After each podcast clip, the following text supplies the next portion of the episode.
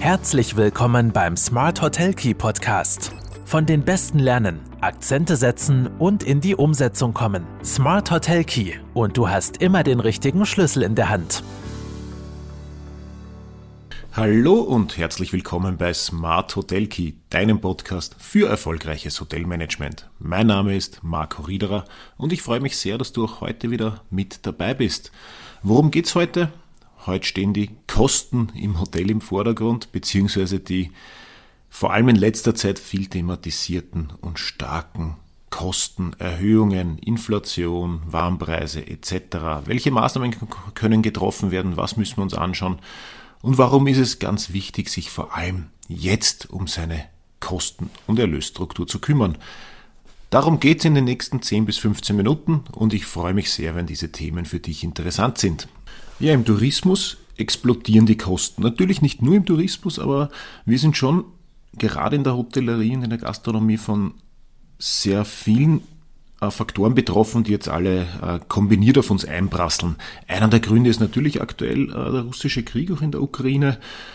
Ähm, aber die Branche hat somit nach Corona innerhalb von kurzer Zeit bereits die zweite Krise zu bewältigen. Und auch diesmal kann sich eigentlich niemand von den Auswirkungen abkoppeln, denn höhere Energiepreise und teurere Lebensmittel treffen automatisch alle.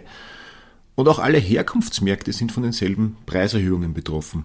Das Leben wird einfach im Allgemeinen teurer und das verfügbare Freizeit- und Urlaubsbudget in der Regel kleiner. Wenn auch gleich dazu gesagt werden muss, gerade am Urlaub ist es trotzdem immer noch so, dass als letztes gespart wird. Das habe ich auch in der Vergangenheit gemerkt, denn die meisten Krisen haben den Tourismus eigentlich relativ wenig getroffen. Die Menschen wollten einfach immer trotzdem reisen, uh, Urlaub machen, Neues kennenlernen und das wurde als errungenes Grundbedürfnis uh, nicht, nicht leichtfertig aufgegeben. Also Corona war im Grunde eigentlich die erste große Krise, die auch den Tourismus und vor allem den heimischen Tourismus zum Erliegen gebracht hat. Durch alle anderen Krisen sind wir eigentlich relativ gut durchgekommen.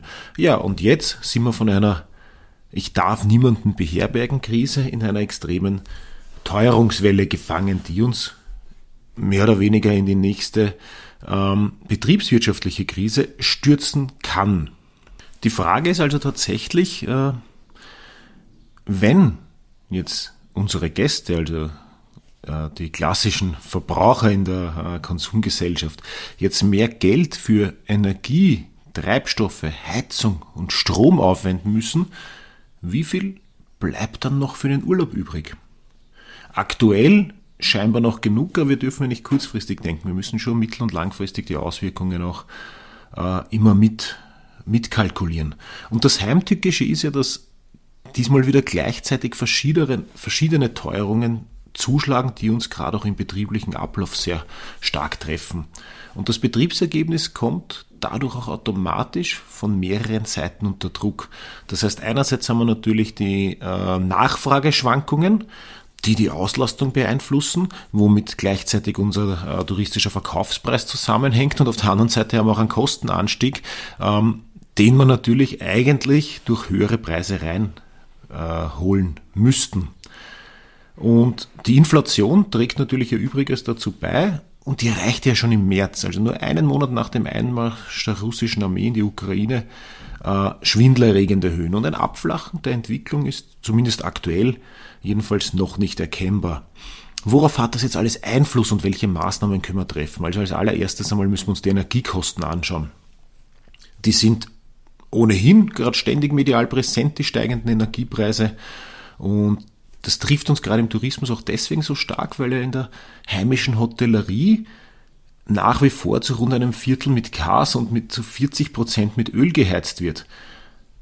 Das Problem ist aber auch, dass dieser Kostenanstieg für Energie für viele Betriebe nicht sofort spürbar ist und gerade bei, bei Gas und Öl sich da diese Kostenexplosionen eigentlich erst zeitverzögert auswirken, nämlich dann, wenn die Öltanks wieder gefüllt werden müssen oder Gasverträge neu verhandelt oder verlängert werden müssen.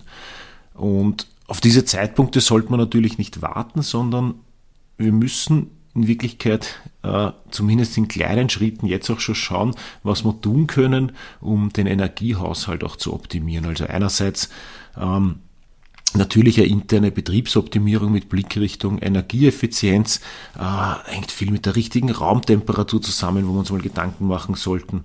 Ähm, regelmäßige und rechtzeitige Reinigung und Wartung von Heizanlagen, äh, Ventilen etc. Beleuchtungssystem vielleicht umstellen.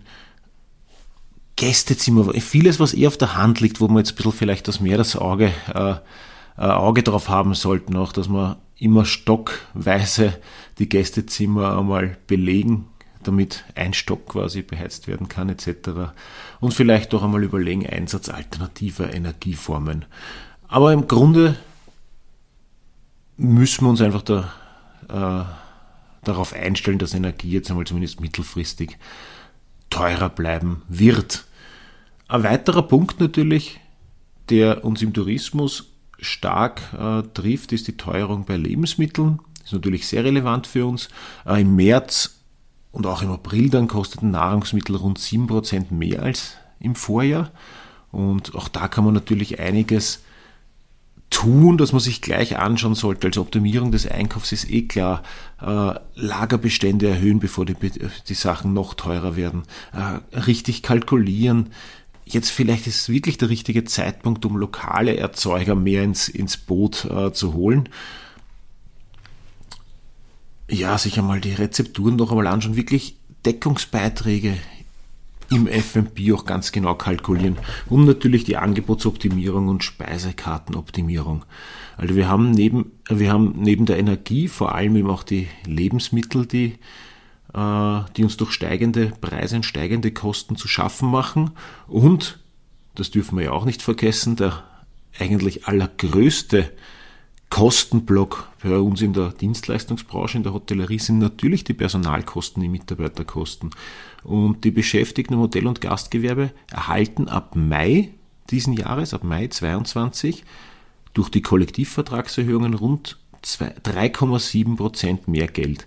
Ähm, ja, aber mit dem wird es nicht bleiben. Wir können jetzt nicht mit die knapp 4 Prozent in die Kalkulation gehen, weil wir, wir wissen ja alle, das ist ja das brennende Thema, haben wir ja auch am HV-Kongress äh, vor ein paar Wochen erlebt, dass das Thema Mitarbeiterfindung, Mitarbeiterführung, äh, Mitarbeitermangel einfach jeden in der Branche beschäftigt. Das es fehlen nach wie vor viele Mitarbeiterinnen und Mitarbeiter am touristischen Arbeitsmarkt.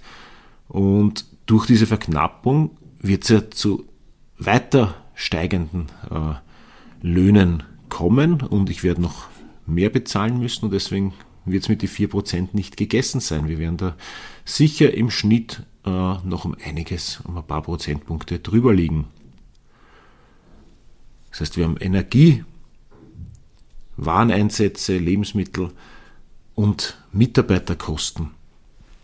Ja, und natürlich sind wir ja in einer Branche, wo man ständig investieren muss und wenn jetzt ein Um- oder Neubau geplant gewesen wäre, muss man sich jetzt einmal genau überlegen, äh, ob man es in dem Ausmaß braucht, ob man es ein bisschen verschieben kann oder abwägen, ist doch noch besser jetzt, bevor die Baukosten noch mehr steigen. Also Um- und Neubauten sind äh, wahnsinnig teuer geworden. Also der Baukostenindex hat ja 2020, 2021 aufgrund der Verzögerungen in den Lieferketten bereits um rund 13 Prozent zugelegt. Und das heißt, dass viele äh, Zulieferer schon seit Corona mit Lieferengpässen äh, zu tun hatten und auch seitdem beim Arbeiten, beim Abarbeiten von Aufträgen hinterherhinken. Und das wird aktuell auch nicht leicht, also noch kein, noch kein Ende der steigenden Baukosten absehbar. Und wenn wir uns jetzt überlegen, vielleicht wollten wir gerade irgendwo was zubauen, extreme Baukostensteigerungen, Mitarbeiterkosten, äh, Lebensmittel und Energie. Und jetzt werden vielleicht auch noch die Zinsen steigen, also ziemlich sicher sogar. Es spricht viel dafür, dass die Zeit von Null- und Negativzinsen zu Ende geht. Und auch, auch darauf müssen wir alle, uns muss sich die Branche einstellen. Ähm, lange sind die Kreditzinsen, Kreditzinsen unter einem Prozent äh, gelegen und daran hat man sich einfach gewöhnt. Und jetzt scheint diese Zeit vorbei zu sein und wir müssen uns auch auf steigende Zinsen wieder einstellen. Ja, und wie gehen wir jetzt mit diesem Konglomerat an Preissteigerungen um? Weil auch wenn nach zwei Jahren Lockdown, nicht Lockdown, Lockdown, Maßnahmen, Restriktionen jetzt für die Gäste und für die Reisewilligen gefühlt endlich wieder ein Urlaub wie früher möglich scheint, werden sich die Urlaubsangebote zwangsläufig verteuern. Ähm, die Kostenerhöhungen kann ein Betrieb nicht mehr alleine schlucken, er muss die steigenden Kosten weiterreichen. Das ist äh, betriebswirtschaftlich eigentlich klar. Ich habe dann äh, im Artikel zum Podcast auch noch eine schöne äh, Grafik eingeführt, wo man so ein bisschen die Kosten- und Erlösstruktur auch gegenübergestellt hat, um zu sehen, wie schaut es da eigentlich in der 3- und 4-, 5-Sterne-Hotellerie aus mit der Struktur. Ähm, was bedeutet das auf dem GOP und was bedeutet vor allem jetzt, ich habe jetzt ein bisschen eine Simulation gemacht mit einem durchschnittlichen 4-Sterne-Ferienhotel, das 320 Öffnungstage hat. Äh, wenn die Wareneinsätze jetzt einmal steigen, wenn die Personalkosten steigen, wenn die Energiekosten steigen, was müsste sich einmal unter der Annahme, dass die Auslastung gleich bleibt wie beim Vorkrisenniveau, wie müsste sich der Preis verändern, der durchschnittliche Zimmerpreis, um aufs gleiche Betriebsergebnis zu kommen? Und das ist schon relativ massiv, also auch bei kleinen Steigerungen, also sagen wir Personalkosten plus 8%, Wareneinsatz plus 15%, Energieaufwand plus 25%, gut, sind jetzt keine kleinen Steigerungen, aber auch nicht übermäßig.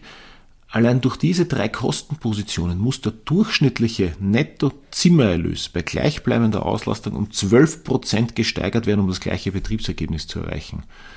Und da sind viele andere Faktoren äh, noch gar nicht mit berücksichtigt. Das heißt, wir müssen immer überlegen, äh, welche Preissteigerung können wir einerseits durchsetzen, welche scheint auch noch angemessen für unseren Gast und wo müssen wir vielleicht doch ganz klar auch auf die Kostenseite schauen. Also Preiserhöhungen alleine sind sicher nicht das Rezept, aber sie sind ein wichtiger Punkt und ich muss mir einfach ganz klar äh, Gedanken machen, in welchem Ausmaß ich diese einsetze und, äh, und wie ich mit meiner Preis- und Vertriebsstruktur umgehe. Also Preiserhöhungen sind natürlich, da, da widerspreche ich auch nicht, äh, sind sicher alternativlos. Allerdings eben ist, wie gerade gesagt, die Erhöhung der Preise nur eine Seite der Medaille. Es geht einfach um ganz genaues Umsatz- und Kostenmanagement.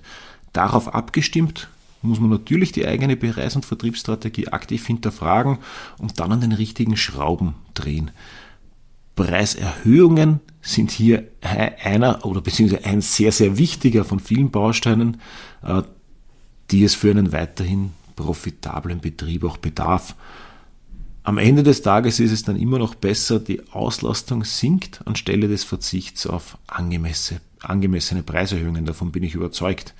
Und entscheidend bleibt einfach weiterhin das Preis-Leistungs-Verhältnis. Also wir müssen dem Gast natürlich den Mehrwert, den er hat, wenn er bei uns bucht, emotional kommunizieren und die Preise auch angemessen hochhalten. Rein zu diesem Thema Preiserhöhungen sind alternativlos, habe ich auch schon mal einen Podcast gemacht vor, glaube fünf, sechs Wochen. Den werde ich in den Shownotes auch noch einmal verlinken und im Artikel. Äh, wer genau zu diesem letzten Punkt noch ein bisschen mehr wissen will, der hört am besten dort auch noch rein. Ja, Preise müssen angepasst werden, Kosten steigen.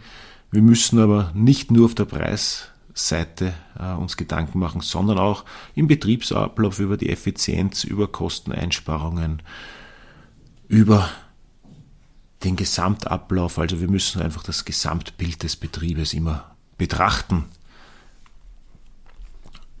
Am Ende des Tages bleibt nur zu sagen, wir sehen, die Reiselust ist ungebrochen und wenn wir es schaffen, ähm, mit unserem Angebot, mit unserem touristischen Produkt präsent zu sein und emotional zu überzeugen, dann werden die Gäste, so sie reisen dürfen und so schaut jetzt nicht nach Einschränkungen aus, äh, doch auch kommen und bereit sind, bereit sein, einen angemessenen Preis zu bezahlen. Ja, ich hoffe, es war der ein oder andere hilfreiche Tipp für dich dabei. Wie gehst du mit dem Thema um? Lass es mich gerne wissen.